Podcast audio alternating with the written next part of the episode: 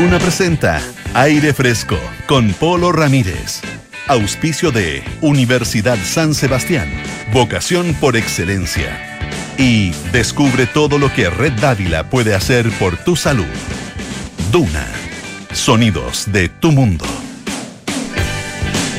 ¿Qué tal? ¿Cómo están ustedes? Muy buenas tardes, bienvenidos a una nueva edición de Aire Fresco aquí en Radio Duna, día lunes, nuevamente estamos a lunes, ahora es 5 de febrero y estamos como siempre en el 89.7 en Santiago, 104.1 en Valparaíso, 90.1 en Concepción y 99.7 en Puerto Montt.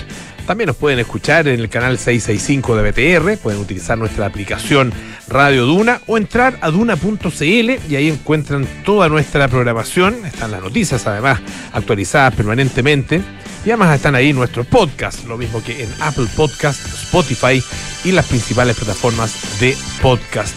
Hoy tenemos eh, varias conversaciones Ah, que vamos a realizar durante el programa. Estaremos en algunos minutos más en nuestra sección Ruta Silvestre conversando sobre el Valle Cochamó, em, que es una zona que es muy buena. Yo, yo no he tenido la suerte de conocerla, pero es una zona realmente increíble que está mm, en la región de los lagos, allá en el sur de nuestro país, y acaba de ser declarado santuario de la naturaleza.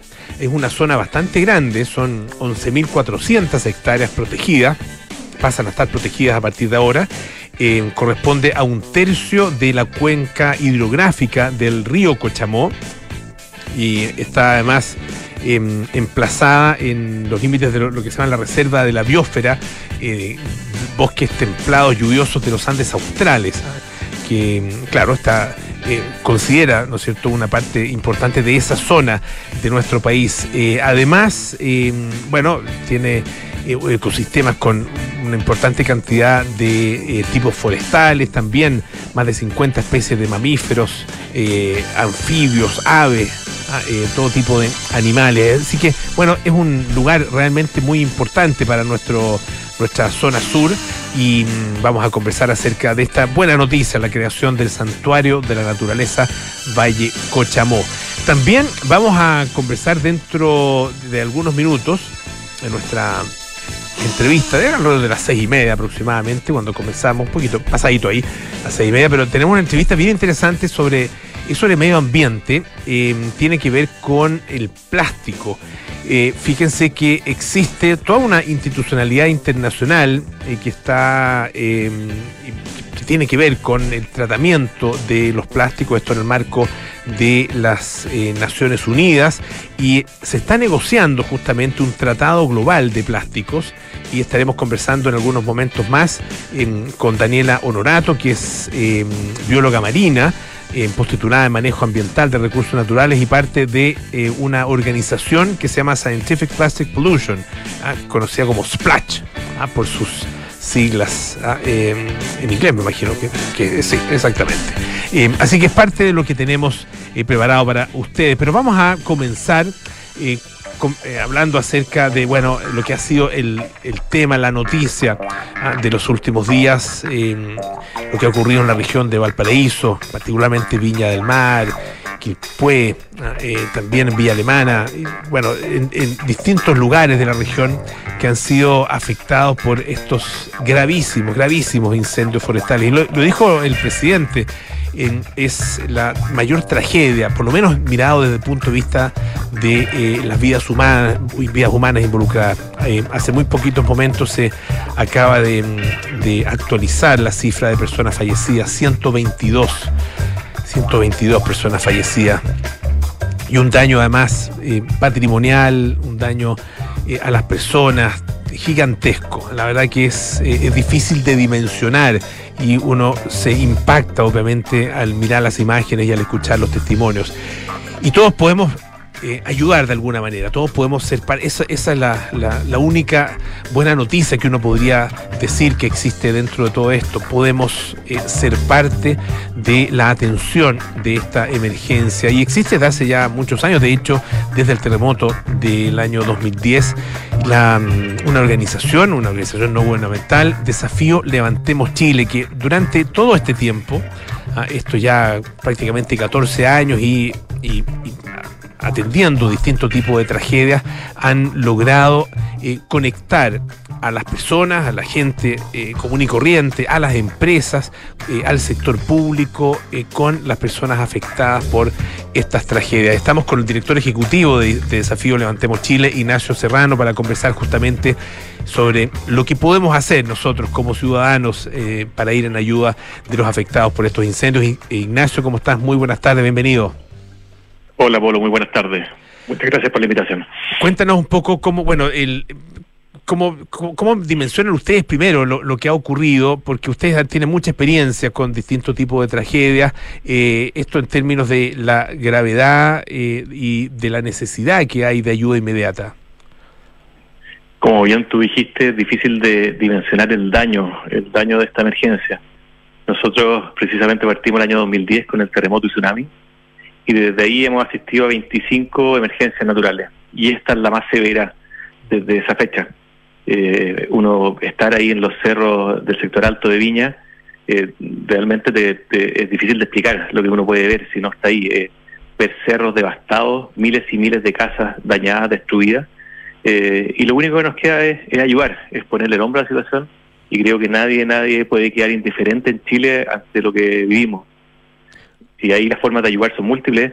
Nosotros estamos hoy día con una campaña, desde el sábado estamos desplegados con el equipo en terreno eh, para entregar primero ayudas de primera necesidad. Hoy día se necesita se necesitan carretillas, se necesitan palas, se necesitan artículos de higiene, eh, eh, kits de aseo. Eso es lo principal, agua, baños químicos nos pedían. Ahí nosotros estamos ayudando con la gestión también de algunas otras cosas como maquinaria para remover escombros, tenemos ahí aliados que nos, que nos ayudan. Eh, pero pero la ayuda es infinita. Por eso esta primera parte de la campaña es tan importante hacer el llamado que para que no para que nos ayuden.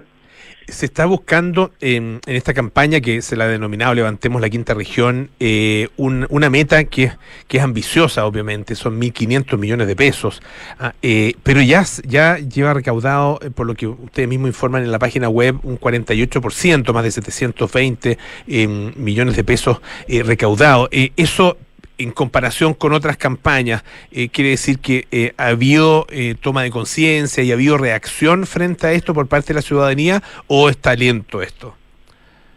No, ha sido tremendo el respaldo, pero también la, las necesidades. La necesidad muy grande, claro. claro. aprovecho de, comentar que la campaña uno puede ingresar a través de la página web www.desafiolevantemoschile.cl eh, y ahí están todas las indicaciones. Se puede donar con tarjeta, con transferencia, con PayPal desde afuera. es bastante fácil. Pero nosotros, de hecho, partimos con una meta menor. Cuando recién subimos esto el día sábado o el viernes en la noche, dijimos, vamos por, generalmente vamos con campañas a esta primera etapa, porque después cuando ya hablamos de reconstruir y, buscar otra infraestructura, vamos con empresas por, por monto más grande, pero eh, hablamos de 500 millones y al poco rato ya estábamos llegando a esa meta y dijimos, pero lo que pasa es que también la necesidad se triplicó. Entonces vamos, mm. tenemos que triplicar la meta porque las necesidades son muchas. está el sector del olivar, el sector de Chupayas más arriba, está Quilpue, está Villa Alemana. Tenemos que cubrir múltiples frentes, por eso necesitamos tanta ayuda. Este tipo de ayuda, estamos conversando, les recuerdo, eh, con Ignacio Serrano, que es director ejecutivo de Desafío Levantemos Chile. Eh, se, se, ¿Cómo se canaliza?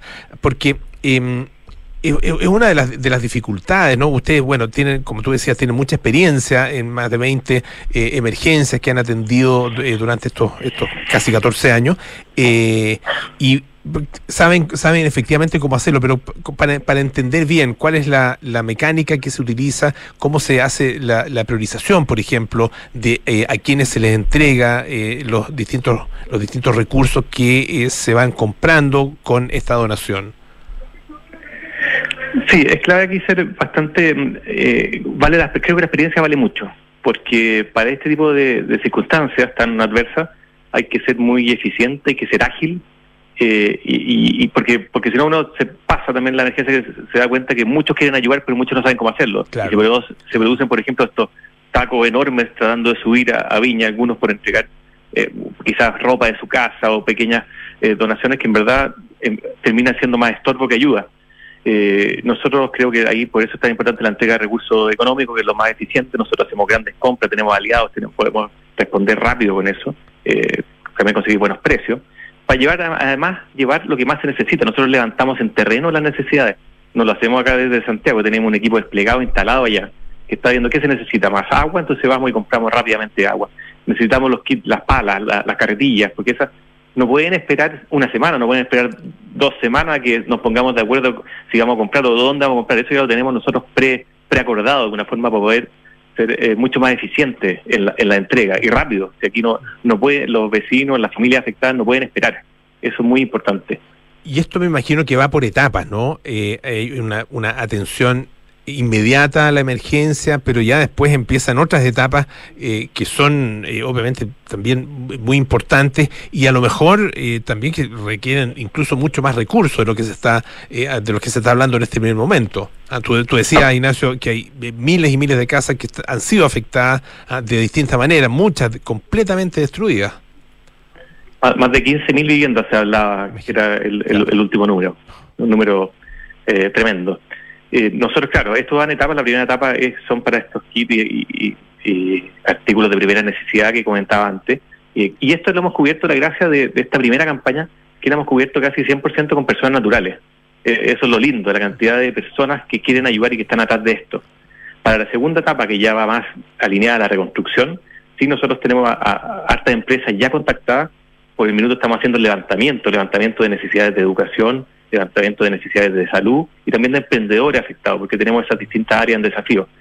Eh, a finales de esta semana ya esperamos tener un buen catastro de todo lo que se necesita y ahí buscar aliados para ir a, reconstruir y a, a, dejar las cosas mejor, ojalá mejor de lo que estaban. Claro, tú, mencionabas el tema, por ejemplo, de los emprendimientos, que eh, de hecho desafío eh, cuando nace tiene mucho que ver con eso, con el trabajo, eh, con, las herramientas de trabajo, con la recuperación de caletas, ¿no es cierto?, de, botes pesqueros, etcétera, en, ese momento, que era lo, lo que había ocurrido ya en, distintas zonas producto del terremoto y del, del tsunami. pero acá se da, bueno, una, una situación que, que es muy corriente, eh, muy, muy corriente en Chile y muy corriente también en esa zona, que las personas tengan sus emprendimientos en sus casas, pierden vivienda, pierden su herramienta de trabajo también. Pasa mucho, pasa mucho que las personas pierden la vivienda, eh, el trabajo y muchas veces también la, los recintos educacionales para los niños. Claro. Eh, eso lo vimos en las caletas eh, que donde fue Felipe Cubillo en los inicios de, desafío. El, de hecho, la primera ganadora fue un, un colegio ahí. Eh, y ahora también, entonces, eh, tenemos que ir, estar apoyando a esos emprendedores que perdieron su herramienta, es parte de lo que siempre hacemos. Eh, vamos a ir también en ayuda probablemente de algunos establecimientos educacionales. Tenemos que terminar de hacer el catastro. Lo importante ahora, lo que se necesita urgente, lo estamos entregando ya, que son estos kits de remoción de escombros, que es agua, que es alimento, que es artículos de aseo, porque eso lo, todos lo necesitan hoy día.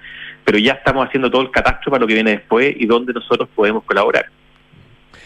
Esto se puede hacer lo pueden hacer todas las personas que nos están escuchando a través de la página web desafíolevantemoschile.org, ¿ah?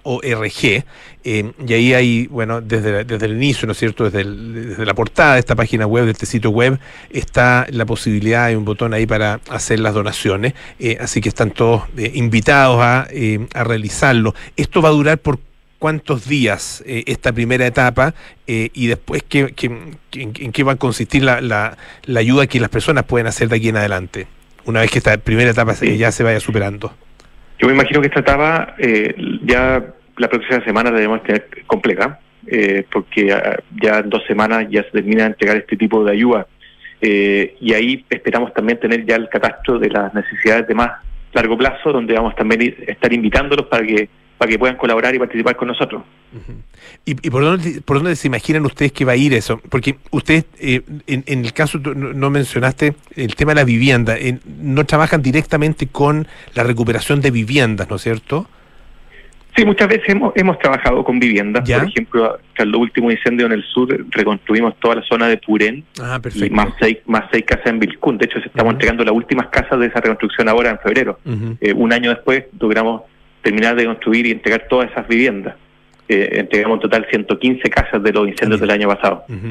Eh, eh, ahora tenemos que evaluar, tenemos que hablar dónde podemos eh, ser un mayor aporte. como dije, la, necesidad de, vivienda es, gigantesca, son 15.000, imposible que la cobramos nosotros como desafío Levantemos Chile. quizás participemos en una parte, en un, pedazo de eso, pero no, no está decidido. yo, de todas maneras, va a venir apoyo a emprendedores, eso es parte de nuestro ADN, tú lo mencionaste, eh, cuando partimos, se partió ayudando a, pescadores con sus botes, eh, devolverlos al mar. Eh, también vamos a buscar acá a los emprendedores que necesitan apoyo, herramientas, eh, locales comerciales que, necesiten trabajar. Eso, eso va a ir de todas maneras. Tenemos que identificar quiénes son, en eso estamos. y también estamos evaluando algunas infraestructuras de, salud y de educación que necesiten apoyo. Perfecto. una última cosa que es muy importante para las personas que que, eh, bueno, en estos, en estos tiempos, ¿no es cierto?, tienen suspicacia frente a, a, todo. Eh, y el tema de la transparencia es muy importante. De hecho, en, el sitio web de ustedes eh, existe ahí un, una, una, una sección, digamos, que se llama justamente transparencia y que tiene toda la información que eh, estas personas más suspicaces, digamos, pudieran requerir. ¿ah? Eh, eso también es importante tenerlo en cuenta para, para que la gente se sienta con confianza también en, el momento de aportar. La transparencia es uno de nuestros valores clave desde el inicio, de hecho hace años que nuestros estados financieros están auditados por, por Deloitte en este caso, y también hacemos regularmente cuentas públicas. Eh, por ejemplo, la cuenta pública de todas, en verdad, de las tres emergencias del año pasado está publicada en la página web explicado el detalle peso a peso en qué se gastó esa plata. Eh, la plata de la emergencia, lo importante y todo lo que ponen personas naturales para esta campaña va 100% para el beneficiado. Nosotros ningún peso de eso lo destinamos para nuestro financiamiento interno. Afortunadamente ahí tenemos eh, partners estratégicos como el Banco de Chile, CMPC, que nos financian a nosotros nuestros gastos fijos. Entonces, eh, podemos eh, destinar el 100% de la emergencia para la emergencia. eso, eso es clave. Y hacemos cuentas públicas regulares al mes ya vamos a estar informando en qué estamos gastando la plata que nos entró por estos primeros 1.500 millones. Y ah, seguramente al mes siguiente va a haber otro informe, hasta final de año va a poder rendir todas esas platas. Ignacio Serrano, director ejecutivo de Desafío Levantemos Chile, muchísimas gracias por esta conversación. Les recordamos entonces, desafíolevantemoschile.org, ahí se puede eh, ayudar, se puede, podemos todos ser parte de eh, esta mano que, se le, que es necesario, que es indispensable tenderle a las personas que han sufrido por esta emergencia ya en la región de Valparaíso. Muchísimas gracias, Ignacio, que estés muy bien. Gracias por a ti por el llamado y por el apoyo para difundir la campaña. Bueno, vamos a mm, escuchar un poquito de música. Este es Gustavo Cerati con Cosas Imposibles.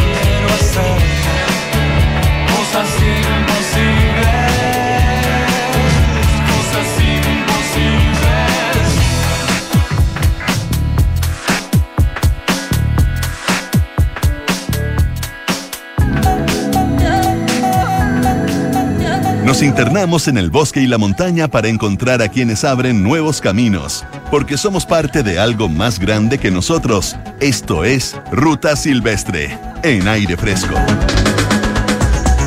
Vamos a conversar en nuestra sección Ruta Silvestre acerca de una zona, yo les decía al principio del programa, que yo por lo menos no tengo, no he tenido la suerte de conocerla, tengo muchísimas ganas porque eh, uno escucha solamente maravillas eh, acerca de, este, este territorio, eh, una zona que es, es el Valle de Cochamó, allá en la región de los lagos, en el sur de nuestro país. Y bueno, es una zona que mucha gente visita todos los años, ¿no es cierto? Y que desde hace ya bastante rato eh, se viene pidiendo algún tipo de, cuidado mayor, de protección eh, desde el punto de vista legal. Y mm, la buena noticia es que hace algunos días se publicó en el diario oficial em, la declaración de este, de este valle, ¿no es cierto? El Valle Cochamó como santuario de la naturaleza.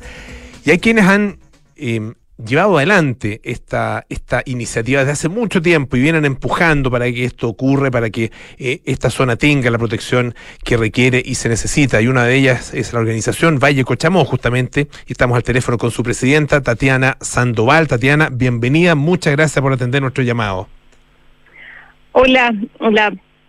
Em, ¿Cómo están todos?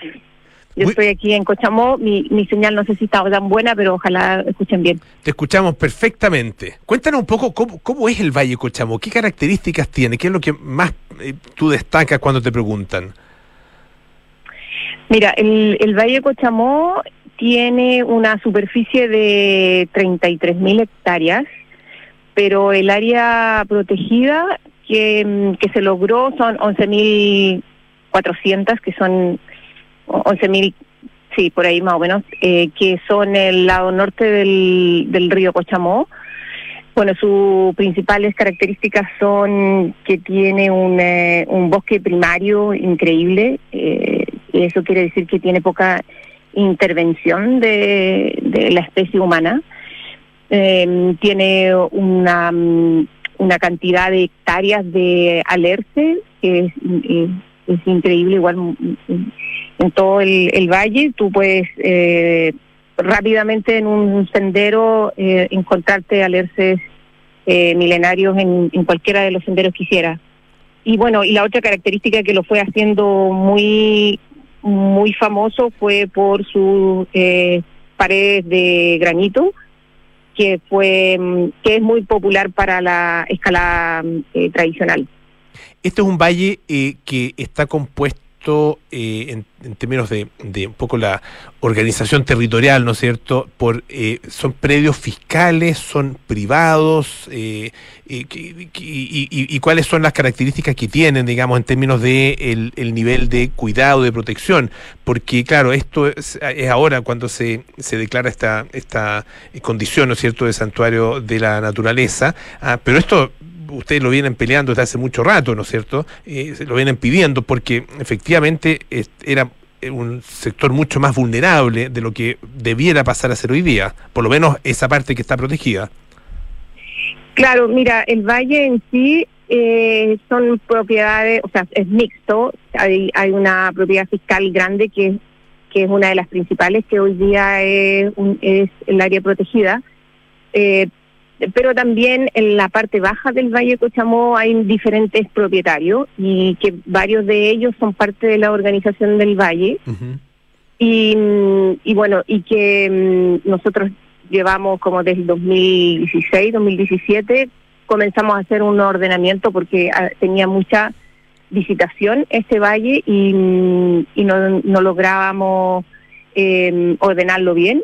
Entonces hoy día, de todo ese tiempo, llevamos haciendo una gestión de, turismo, un turismo responsable, la gente tiene que entrar con reserva, cuando los cupos se llenan no, no, no entran más personas.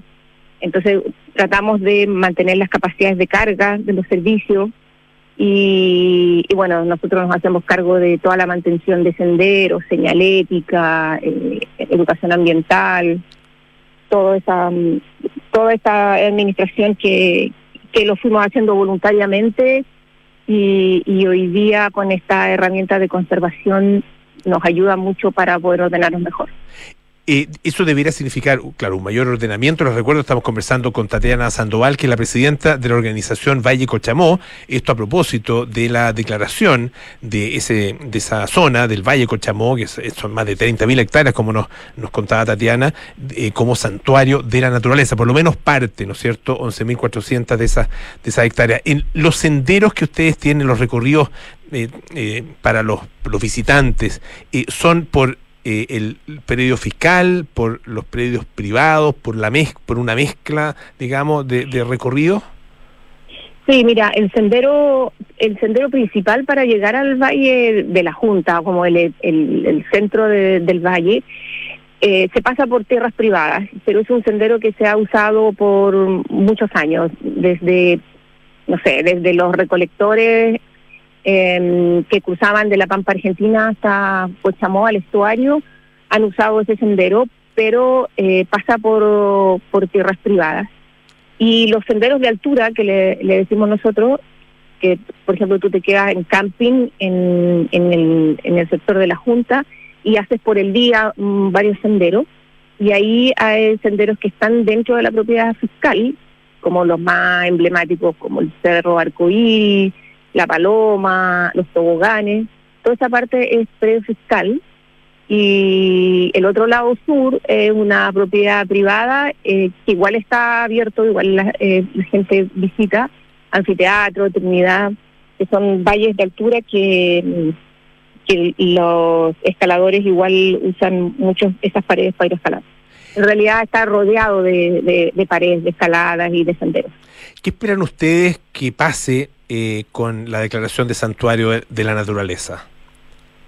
Mira, en, e, el polígono del, santuario de estas 11.000 hectáreas, nosotros esperamos que haya como un, una zonificación, un plan de manejo, más estudios de conservación, que, eh, no sé, porque podamos estudiar más la fauna. Hoy día, recién, hace como, no sé, un mes, empezamos a monitorear fauna, que si bien sabemos que existe, pero no, no habíamos, no tenemos, no habíamos tenido la oportunidad de, tener este monitoreo con cámaras trampas de observación para la fauna, así que pensamos también eh, poder poner más energía en, el, en la conservación misma.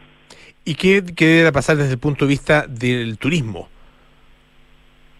Mira, el turismo siento que no, no debería cambiar mucho más, pero lo que se viene es una zonificación del área. O sea, hay ciertos lugares en que se van a desarrollar cosas como de servicios turísticos, otras partes, no sé, de sendero, pero hay otras partes igual que tenemos que ponernos todos de acuerdo porque es un plan de manejo participativo que no sé, porque hay áreas de conservación que no se tienen que desarrollar y tienen que quedar ahí para la conservación. Entonces, em, todo este ordenamiento del, del territorio nos da la herramienta del de, santuario. ¿Y ustedes están satisfechos, eh, Tatiana, con eh, la declaración de estas 11.400 hectáreas o esperaban o, y, y, quieren, digamos, que esto se amplíe a la totalidad del valle? Mira, nosotros Inicialmente eh, pensábamos en, todo el en todo el valle, pero eh, idealmente lo pensamos como un poco menos, em, o sea, como más pequeña el área, eh, para no pisar callos y, sentir que sea aprobado más fácil. Eh, nosotros optamos por las 11.000 y, y las aprobaron las 11.000. Ya, o sea, era más realista mirarlo desde, ese punto de vista, digamos. Exactamente, claro. Pensamos algo que sea que se logre hacer, aunque un, un sueño que, que quizás podía tener mucho más, no sé, mucho más tiempo de, de, de, trabajo, de argumentación. Creo que, mm, que no fue tan ambicioso. Pero sí, en un futuro queremos que ojalá todo el, el Valle Cochamó fuese un área protegida. ¿Y área protegida con qué estatus? Eh, ¿Está bien como santuario de la naturaleza o quisiera que fuera una reserva o tal vez incluso un parque nacional? Mira, lo que pasa es que mm, acá en el Valle de Cochamó o los santuarios de la naturaleza también tú puedes proteger em, o puedes poner objetos de conservación cultural Y, y nosotros queremos eso. O sea, por ejemplo, yo soy acá de Cochamó de toda la vida. Eh, mi familia eh, eh, trabaja con caballos y arrieros. Entonces, eh, a toda la comunidad en sí del valle le, le gustan más las áreas eh, de múltiples usos. Igual sea la conservación con gente adentro, eh, no sé, porque de repente como hay áreas como los parques nacionales son más restringidos y, y en el fondo sacan a las personas, pero aquí ha vivido gente por muchos años. Entonces, en particular nos, nos interesa que, que eso sea igual respetado y, y, y gracias a que nunca ha habido una intervención grande del humano, este lugar se ha conservado.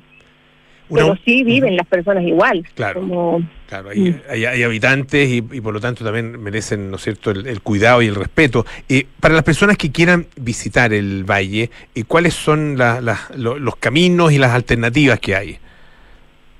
Mira, la, la, hay una, una página web que se llama Reservas Valle Cochamó, que están los servicios ahí en, el, en, en esta página y están disponibles para que la gente reserve. Lo que pasa es que estos campings eh, trabajan con capacidad de carga. Por ejemplo, no sé, un camping acepta solo 80 personas por día y cuando se llena eh, no hay más reserva. Entonces, porque como esta, estas áreas son las únicas autorizadas para camping, eh, cuando está todo lleno esto, la gente mm, ya no puede subir o solo sube por el día. Entonces, mm, yo siempre recomiendo que planifiquen bien su viaje y reserven con tiempo, porque, mm, bueno, ya se ha hecho muy popular el valle y, ponte tuvo el mes de, febrero, es muy difícil encontrar espacio ahora. Si tú quieres decir, ah, voy a Cochamó, probablemente no encuentres espacio. Así que mm, siempre la recomendación es, es planificarlo con tiempo y vas a encontrar espacio, vas a encontrar eh, caballos que te ayuden con tu equipo. Em, así que siempre con reserva, porque estos pueblos o estos lugares son muy chiquititos. Ujú. y, y- y- y mucha gente, por supuesto, que lo colapsa. Hay que pe- pensar entonces, eh, la gente que se puede haber entusiasmado con esta conversación, bueno, pensar eh, más bien en el próximo año o fuera fuera de temporada, ¿no? Eh, Mm. que, que me imagino que la temporada es, es básicamente verano. En invierno también se puede, ¿o no? ¿O es muy, muy difícil el acceso?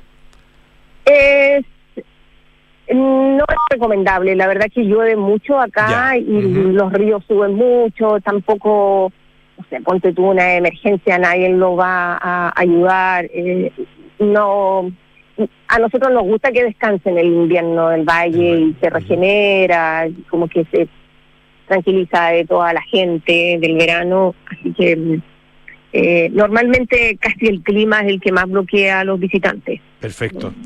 muy divertido que te llueva los semanas que estuviese acá. Claro, absolutamente. Tatiana Sandoval, presidenta de la organización Valle Cochamó, muchísimas gracias por esta conversación con Radio Duna. Que esté muy bien. Gracias a ustedes, gracias por eh, querer saber de nosotros y, y, bueno, estamos felices con la noticia y bienvenido a todo el que quiera cuidar la naturaleza. Perfecto, esperamos visitarlo muy pronto. Muchísimas gracias. Eh, bueno, bu- que estén muy bien. Gracias. Eh, descubre por qué Red Dávila es la mejor opción para cuidar tu salud si eres FONASA o ISAPRE. Accede a la mejor atención médica en sus cinco sucursales con cobertura en todas las especialidades. Además, los seguros Dávila Contigo ofrecen diferentes productos para entregarte la protección que tú y tu familia necesitan. Red Dávila es calidad a tu alcance. Y Universidad San Sebastián, primera universidad chilena acreditada internacionalmente con estándares de la Unión Europea. Seis años por la agencia alemana ACAS. Conoce más en uss.cl. Hacemos una pausa. Volvemos con más aire fresco. Descubrí que Red Dávila me cuida en cada etapa de la vida y cuando más lo necesito, porque además de ser una red de clínicas y centros médicos, es la mejor red privada en GES y tiene seguros de salud para estar siempre protegida. Sin importar si estoy en FONASA o ISAPRE, Red Dávila es para mí. Descubre tú también todo lo que Red Dávila puede hacer por tu salud. Reserva tu hora en dávila.cl. Dávila, calidad a tu alcance. La Universidad San Sebastián agradece a los más de 9.000 nuevos estudiantes y sus familias que se unirán este año a la comunidad USS. Su confianza en nuestra institución es testimonio de nuestro compromiso con la excelencia y la calidad académica, la cual se refleja en la incorporación de más de 300 nuevos académicos que contribuirán al desarrollo de investigación y robustecerán nuestros claustros académicos. Universidad San Sebastián, vocación por la excelencia. En Salfarrent hay un auto preparándose para ir a veranear contigo. Ya tiene el aire acondicionado listo para darte la temperatura justa. Por las dudas, también tiene el portaequipaje preparado para llevarte lo que necesites. Y además, está ansioso para que lo saques a disfrutar un verano único. ¿Lo escuchas? Reserva tu auto ahora en salfarrent.cl y sácalo a disfrutar este verano al máximo. Salfarrent. Estás en aire fresco con Polo Ramírez. Ya estamos de vuelta aquí en aire fresco, esto es Radio Duna. Y vamos a conversar, eh, vamos a seguir relacionados con el tema del medio ambiente, eh, pero en este caso con eh, una, una temática específica que tiene que ver con el plástico. nuestra invitada de, de, esta tarde estuvo hace algún tiempo acá con nosotros a propósito de la, el programa de Ciencia Ciudadana Científicos de la Basura. Y conversamos de basura en esa, en esa oportunidad y probablemente hablamos también de plástico, eh, no lo recuerdo con precisión. Eh, y ahora vamos a conversar acerca de otra, otra iniciativa que es, tiene, tiene características internacionales, globales de alguna manera, porque se está negociando en el marco de las Naciones Unidas un tratado global de plásticos que eh, lo que lo que intenta es, abordar la problemática que se genera a través del plástico en, bueno, en todas partes del planeta, ¿no es cierto? Y esto tiene que ver con poco todos los eh, momentos del ciclo de vida de los productos plásticos. Estamos con Daniela Honorato eh, de Scientific Plastic Pollution, ella es bióloga marina, post-titulada en manejo ambiental de recursos humanos y como les decía también eh, parte de eh, científicos de la basura. Daniela, bienvenida, muchas gracias por estar nuevamente con nosotros. Hola, bueno, muchas gracias a ti por la, por la invitación. Cuéntanos un poco de esta, de, primero de Splash, ah, que tiene esta sigla, ¿no es cierto?, que muy, muy sonora, eh, Scientific Plastic Pollution. Ah, ¿Y qué están haciendo ustedes en, en, en, el marco de esta discusión internacional, digamos, para llegar a un tratado global? de plásticos? Eh, bueno, la, red Splash eh, de partida es una red nacional, es una alianza nacional más bien, de científicos y científicas que investigamos el tema de la contaminación plástica. Estamos conformados por muchos investigadores, investigadoras a lo largo de todo Chile y de distintas universidades y distintos eh, centros de investigación. Estamos distribuidos por todo el, todo el territorio. Y bueno, y como una entidad científica y académica, eh, lo que estamos haciendo es eh, tratar de asesorar en lo que es el tema de las regulaciones eh, de contaminación plástica principalmente, porque sabemos que el plástico es el principal problema. Y eso lo estamos tratando de hacer en este momento a través de asesorar, por ejemplo, a la Oficina de Asuntos Internacionales de la, del Ministerio de Medio Ambiente. Entonces hemos tenido ya un par de reuniones con ellos, tenemos muy buenas relaciones con, con esa oficina. Entonces ahí nos relacionamos para poder darles algunas eh, como consejos, recomendaciones, de acuerdo a lo que nosotros vemos a, partir de lo que es la evidencia científica. Y ustedes enviaron una carta hace muy poquito, ¿no es cierto? Eh, tanto a la ministra eh, Rojas, ¿no es cierto?, como al, ministro Van Claveren. A, ambos, a la ministra de Medio Ambiente y también al, ministro, al ministro de Relaciones Exteriores, al, canciller. ¿Cuál es el, corazón, digamos, de lo que ustedes están eh, eh, pidiendo eh, o recomendando como postura de nuestro país? Bueno, primero que todo, explicar que esto se da en el contexto de las negociaciones, como tú decías, de este tratado, que se van a dar cinco reuniones de negociación del Comité Intergubernamental de Negociación, que son las llamadas INC. Ahora, en, noviembre pasado, se realizó la tercera. Entonces nos quedan dos. Solo dos, para llegar al documento final la siguiente va a ser ahora en abril y la quinta va a ser en noviembre, en distintos lugares del mundo. Y la idea es poder llegar en diciembre ya al documento final. Entonces, en este contexto, en este, eh, en este documento que se está todavía elaborando, nosotros queremos poder asesorar a nuestros delegados nacionales, que son justamente estos dos ministerios, son, son parte de la delegación chilena ante las Naciones Unidas en, esta, en estas negociaciones. Entonces, además en este contexto, hace tres semanas nosotros como Splash hicimos un congreso. Entonces ahí pudimos compartir las distintas investigaciones que estamos realizando como, como científicos y científicas, incluso participaron personas de estos ministerios, eh, también personas de la sociedad civil, no solamente academia, o sea, fue un congreso bastante intersectorial, que es súper importante eso, porque en el fondo la problemática del plástico no la vamos a solucionar desde una sola, como desde una sola perspectiva, sino que realmente es un problema muy intersectorial. Eh, bueno, y el fondo de esta carta esta carta en el fondo está compuesta por dos partes, como una primera parte en que proporcionamos distintos fundamentos científico-técnicos sobre lo que se ha descubierto a través de los años, también lo que vimos en este Congreso, sobre el tema de la contaminación plástica. Y en base a esos fundamentos estamos haciendo la segunda parte de la carta, que es eh, poder emitir algunas recomendaciones. El corazón, básicamente, de esta carta, entonces, es que, por una parte, la evidencia científica nos ha mostrado varias cosas. Por ejemplo, que, bueno, de partida algo que ya todos sabemos es que el problema es global, es absolutamente global, es absolutamente urgente, además va en aumento. Eh, ya el plástico está presente en todos los ecosistemas del planeta prácticamente. También se ha visto en distintos tipos de organismos, ya está en todos los niveles de la trama trófica, lo que le llamamos la cadena alimenticia. O sea, incluso ya está llegando al ser humano. Está en nuestros alimentos. Y así. También se está viendo que es altamente tóxico por distintas eh, propiedades, por ejemplo, los aditivos químicos que le ponen al plástico en su fabricación, pero también el plástico tiene la capacidad de absorber en su superficie contaminantes que ya están en el ambiente, o sea, por ejemplo, los pesticidas que llegan hacia el ambiente marino, a los ambientes acuáticos. Entonces es altamente tóxico. Y otra cosa muy importante es que también la evidencia científica nos muestra que la basura plástica es generada principalmente por fuentes locales y fuentes terrestres.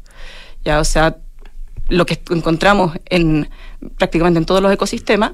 Yo soy bióloga marina, entonces yo siempre me tengo mi cejo hacia el lado marino, pero realmente también lo podemos encontrar hasta en los lugares más altos de, la, de las cordilleras. Entonces, eh, lo que se ve es que la fuente, por supuesto, es una fuente antropogénica, somos el ser humano, y se genera a partir de nuestras propias actividades. O sea, por ejemplo, las actividades turísticas, la mala gestión de los residuos, eh, mala infraestructura. Eh, y así, o sea, por ejemplo, las zonas urbanas son una fuente muy importante de lo que es esta basura. Entonces, a partir de eso, llegamos a las recomendaciones. Porque también otra cosa muy, muy significativa es que la mayor parte de esta basura está compuesta, compuesta de plásticos desechables de un solo uso. Que son básicamente eh, todas estas cosas que se utilizan, o sea, que se fabrican para ser utilizadas por un periodo de tiempo muy corto. Entonces, cuando tenemos un producto como el plástico que tiene una capacidad de no biodegradarse, y de estar eternamente en el medio ambiente, no podemos tenerlo como un, producto desechable. Entonces, dentro de estas recomendaciones, lo principal es apuntar a la problemática, pero llegando a su raíz, o sea, a la raíz del problema. Ya, olvidarnos de solamente tratar de mitigar, o sea, de que el reciclaje y que limpiemos y no sé qué. Sí, son medidas muy importantes que también ayudan, pero ya tenemos que salirnos de ese marco que es solamente mitigar y solamente limpiar. O sea, tenemos que realmente ya, como le decimos, cortar la llave. Y cortar la llave significa producir menos plástico. Producir menos, por Y utilizar menos plástico para eh, la multiplicidad de usos que, tiene hoy día, ¿no es cierto? Claro que sí. Claro, y también volver a lo que es lo retornable, reutilizable y o rellenable. O sea, de verdad tenemos que dejar ya de lado lo que es el desechable y en todas sus formas porque esto no solamente es un tema de plástico, porque también salen las iniciativas de, oye, pero cambiemos el plástico desechable por el cartón, o por estas cosas de celulosa, o de almidón, o de maíz. Y al final lo único que estamos haciendo es trasladar un problema desde un lugar hacia otro lado. El, problema está ahí, o sea, está en el material, pero además está el concepto de desechable. Claro que sí. Ahora, eh, esto eh, es es sin duda un problema medioambiental, eh, tú lo decías, de nivel global. Estamos conversando, les recuerdo, con Daniela Honorato de Scientific Plastic Pollution, eh, parte también de Científicos de la Basura, que, es un, eh, un, programa, ¿no es cierto?, de ciencia ciudadana. Em, es, un problema medioambiental evidente, pero si uno lo pone dentro del marco de la crisis climática, ¿cómo, ¿dónde se ubica ahí eh, y sobre todo mirado desde el punto de vista de las prioridades de política pública a nivel nacional y a nivel internacional, porque, eh, claro, uno dice, bueno, en, en, el, en el contexto de crisis climática, ah, de cambio climático, de calentamiento global, etcétera, uno dice, bueno, el plástico puede esperar, o es un problema menor, o, no es así. Bueno, eso o, es parte o es parte del, del, mismo conjunto, digamos. Eso se tiende a pensar, pero mm. ya se está viendo que no son problemas que están absolutamente separados. Realmente son parte de la misma crisis ambiental que estamos viviendo, socioambiental. O sea, no es que por un lado tengamos el cambio climático, por otro lado tengamos, por ejemplo, no sé, la contaminación, por otro lado la sobrepesca. O sea, básicamente el problema que tenemos es la sociedad de consumo en la que vivimos. O sea, y esto es lo que ha derivado en todos los problemas ambientales que actualmente estamos viviendo. Y yéndonos ya como a una relación más directa, por así decirlo, entre eh, el cambio climático y, la contaminación, por ejemplo, es que para poder producir el plástico se utilizan combustibles fósiles. Mm. Entonces ahí hay una relación absolutamente directa. Y lo otro que se está viendo también es que el plástico que ya está en el medio ambiente también contribuye al cambio climático porque aumenta las temperaturas. Entonces, no nos podemos desentender de un problema para poder como enfocarnos en, en otro, sino que realmente es la crisis, la crisis socioambiental que estamos viviendo como un todo. Mirando a Chile dentro del contexto internacional, eh, estamos en la vanguardia, en la retaguardia, estamos al medio, eh, eh, en, términos de conciencia y en términos de políticas públicas? Mira, yo diría que estamos avanzando, avanzando bastante bien, especialmente si consideramos eh, a Chile dentro de lo que es la región latinoamericana. Cuando lo vemos de esa forma, sí, Chile está bastante avanzado, por ejemplo, porque tenemos distintos tipos de políticas de, no sé, por ejemplo, leyes que sí están apuntando al tema de los plásticos. Por ejemplo, la ley de responsabilidad extendida al productor, tenemos también eh, la ley que prohíbe el uso de bolsas plásticas y ahora último se aprobó la ley que regula los plásticos desechables de un solo uso. Y esas, por ejemplo, no, no son políticas que existan tanto en otros lugares de aquí de la región latinoamericana, sí en algunos lugares, ¿ya? Pero lo que sí a mí me gustaría como recalcar es como, ya, tenemos muchas leyes, pero las leyes finalmente, si no hay fiscalización, si no hay control, se mm. quedan en el papel. Y eso es lo que muchas veces nos está pasando. Porque además, también falta mucha educación. Porque tenemos estas leyes, pero la gente no lo sabe. O sea, la misma gente que de repente trabaja en el, así como en el comercio, por ejemplo, servicios de alimentación, te están entregando productos desechables, plástico y no saben que están en el fondo infringiendo la ley. Y el consumidor tampoco lo sabe, entonces tampoco les dice nada. Ahora, y, y, o sea, hay actividades, digamos, o comportamientos que hoy día infringen la ley y, que nadie se da cuenta o, y nadie lo fiscaliza al mismo tiempo. cuáles son los comportamientos cotidianos? No solo los que infringen la ley, sino que un poco los, los pecados plásticos que cometemos todos los días, ah, por ponerlo en esos términos. Oh, bueno, como a nivel individual. Individual, sí, a nivel individual. Bueno, los que cometemos casi siempre, y de hecho, incluso me incluyo en ese grupo, porque en verdad no, nadie puede ser un angelito que se comporta perfectamente todo el tiempo.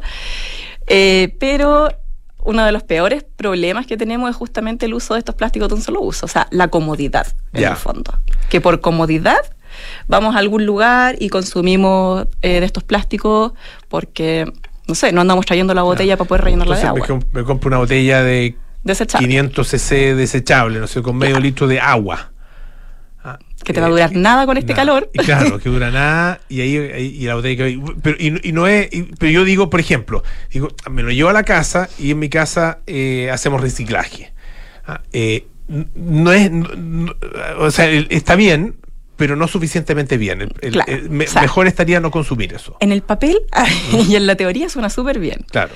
Pero en la práctica, no todo el plástico se recicla. Ya. O sea, de partida está esa falacia que uno tiende a pensar que, que todo se puede reciclar. Mm. Y eso es mentira. Son muy pocos los tipos de plástico que se pueden reciclar. Aparte, tienen que estar en muy buenas condiciones de limpieza. Y eso muchas veces no ocurre. Si es una botella de agua, da lo mismo. Y si es PET, también. O sea, lo más probable es que se va a reciclar. Ya. Pero también tenemos que considerar que no hay puntos de reciclaje, puntos limpios en todas partes. Entonces, es un problema que, se ha, que en el fondo la industria ha transferido a los consumidores. En cambio, O sea, siendo que realmente es la industria la que tiene que hacerse cargo. Y justamente por eso es tan importante la responsabilidad extendida del productor. Porque esa, esa ley hace que los productores se hagan cargo de los desechos que sus productos generan, ya sea a través del rediseño, de la reutilización, retornabilidad, etcétera. Y eso se está, eh, eh, o sea, se está aplicando esa parte, esa, la, ley, de, la, ley PET, ¿no es cierto? REP. REP, perdón, la ley REP. PET es el plástico reciclable. eh, la ley REP, que lo hemos conversado en otra oportunidad acá en el programa, pero claro, antes de que empezara a, a operar, eh, ¿Está pasando lo mismo que con el tema de los plásticos de un solo uso? ¿Falta de fiscalización? O, ¿sí? o sea, es que todavía falta un poco de implementación. Ya. La ley REP se aprobó, si recuerdo bien, en el año 2016, pero se han demorado hartos años y son procesos lentos, eso lo sabemos, y se han demorado hartos años en poder, eh, como en, en, en elaborar y establecer los decretos, como los reglamentos. Los reglamentos, Los reglamentos, sí que rigen a los distintos tipos de productos prioritarios. Eh, entonces me parece que iban a ser seis. A la fecha no tengo muy, muy claro cuántos van, pero eso igual ha enlentecido un poco este, este proceso. También está el tema de la fiscalización. Y, y así, la verdad es que son procesos muy lentos lamentablemente. Entonces, por eso también es tan importante la educación, o sea, porque en el fondo esto no vaya solamente de la mano de lo que es la ley, de lo que es la fiscalización y la penalización, sino que también realmente podamos funcionar como a nivel más de conciencia, que si me dan la posibilidad de comprar una botella retornable, voy por la retornable. O que si tengo la posibilidad de comprar también en algún aparato como embalaje reutilizable, hacer eso. Porque en el fondo no es solamente un problema de de la industria, sino que es un problema de todos. Estamos conversando con Daniela Honorato a propósito de eh, que ella es parte de, la red de científicos de la basura y también eh, parte de Scientific Plastic Pollution, de SPLASH, ¿ah? esta, esta organización ¿ah? de que una alianza de, eh, científicos ¿ah? em, de nuestro país que están haciendo recomendaciones para un futuro tratado global de plástico. ¿Qué podía cambiar si es que tenemos ese tratado? Si que, que existe ese tratado. Porque, eh, claro, una de las cosas que, uno de los problemas que tienen eh, los tratados internacionales es que si el país no los cumple, no le pasa mucho. ¿Mm? Eh, y eso se ha visto en, distintas situaciones. Sí. Bueno, justamente lo que pase o no pase depende muchísimo del tratado. claro, claro. de, de, cómo se elabora ese tratado. Por eso es tan importante que este tratado sea muy ambicioso desde un inicio. y respecto al tema del cumplimiento, por eso también es muy importante que el tratado establezca como forma, que es parte de las recomendaciones que emitimos como Splash, que establezca sus sistemas de fiscalización, sistemas de penalización, pero también algo que es fundamental es que idealmente este tratado no funcione como el Acuerdo de París por el cambio climático, en el sentido de que ese acuerdo lo que hizo fue eh, determinar como metas nacionales, que son las eh, contribuciones nacionalmente determinadas o las NDC. ¿Ya? Porque eso hace que los países pongan sus propias metas mm. en, base a sus capacidades, como esto es lo que yo puedo contribuir. y de ahí, además, nadie fiscaliza si lo cumplen o no lo cumplen. Entonces, para este Tratado Global de Plásticos, lo que estamos intentando también como Splash, o sea, estamos recomendando, es que se establezcan metas globales, que nuestro país, la delegación chilena, adquiera también la postura de establecer metas globales. Perfecto. Porque así tú puedes abarcar como todo el espectro y que obviamente estas metas globales estén acompañadas de planes de acción nacional. Daniela Honorato, parte de Splash, Scientific Plastic Solution, eh, Pollution. Muchísimas gracias por estar con nosotros esta tarde. ¿ah? No, muchísimas gracias a ti. Bueno, ya nos vamos. Viene Cartas Notables con Bárbara Espejo, Nada Personal con Francisco Aravena, Josefina Ríos, Sintonía Crónica Debut con Bárbara Espejo y Francisco Aravena también. Mira, con esta pega, Pancho y la Bárbara. Sí, pues. Nosotros nos vamos. Y mmm, juntamos mañana a las 6 de la tarde para más aire fresco. Que esté muy bien. Chao, chao.